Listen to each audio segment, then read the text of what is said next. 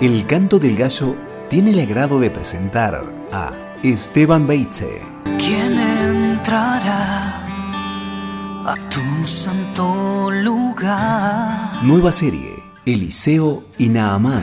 Quiero ser limpio, como tú eres limpio. El encuentro entre dos hombres, dos naciones, dos religiones, dos etnias, dos historias y dos realidades. El profeta y el general.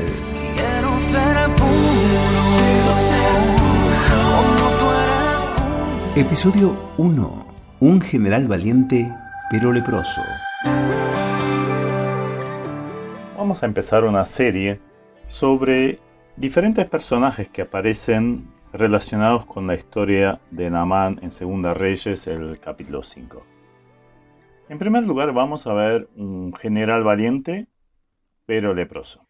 Seguramente nos ha sucedido en algún momento que alguien nos ha impactado mucho a primera vista, pero después resultó ser un charlatán, hipócrita o aún peor, un engañador.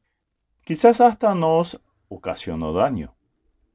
Pero también podría ser al revés que alguien al que no le dábamos ni cinco centavos se haya convertido en una persona trascendente e incluso nos ayudara en el momento que más lo necesitábamos. En Segunda Reyes 5 encontramos varios de estos personajes contradictorios.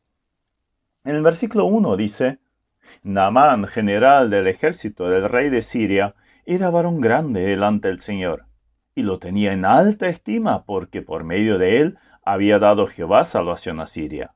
Era este hombre valeroso en extremo, pero leproso. El nombre de Naamán significa placentero o agradable. Por un lado, esto se podía ver en él. Era un general reconocido, valiente, muy valorado por el rey, rico y acostumbrado a obtener lo que quería de la manera que él se lo imaginaba. El rey sirio lo tenía en alta estima por sus grandes logros militares aunque la Biblia es rápida en aclarar que incluso sus victorias, todo se lo debía a Dios. Pero este hombre tan extraordinario, valiente, famoso y rico, tenía un gran problema. Era leproso. Esta enfermedad era contagiosa e incurable. En Israel los leprosos tenían que vivir fuera de la comunidad, sin contacto con ella, viviendo la misericordia de otros. Por lo visto, esto no era habitual en Siria. Naamán podía ocultar bien esta enfermedad bajo sus pomposas ropas. De la misma manera que Naamán, hoy todavía existen muchos que se encuentran peleando con una triste realidad, con consecuencias inevitables. La lepra es una elocuente muestra de lo que es el pecado y sus consecuencias. Por más famoso, rico y valiente que fuera el ser humano, aunque lo intente esconder, existe una realidad inamovible. Todo ser humano es pecador. La Biblia afirma, por cuanto todos pecaron y están destituidos de la gloria de Dios. Existe una enfermedad que tiene atrapados a todos, que contagia, que lleva a la exclusión de la comunión con Dios y a la muerte, o sea, la separación definitiva de Dios. Por más que se lo intente esconder o ignorar, sigue allí y sus consecuencias y efectos son temibles y eternos. Lo que necesitan es la salvación, es la solución a la lepra del pecado. Son personas que necesitan a Cristo.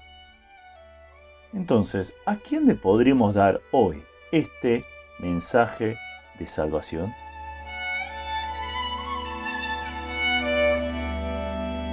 Hay perdón para ti, pecadores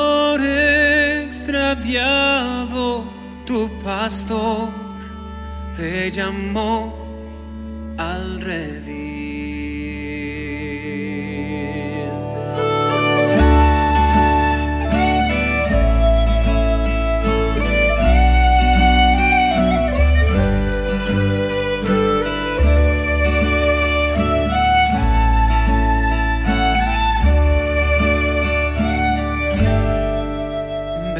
así.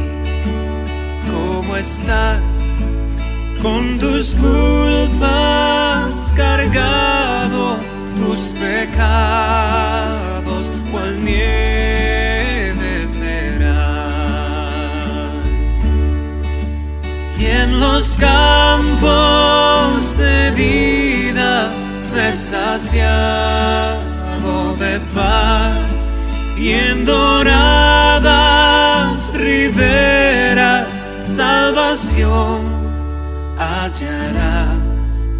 Ven a Dios, pecador, no te quedes sentado que mañana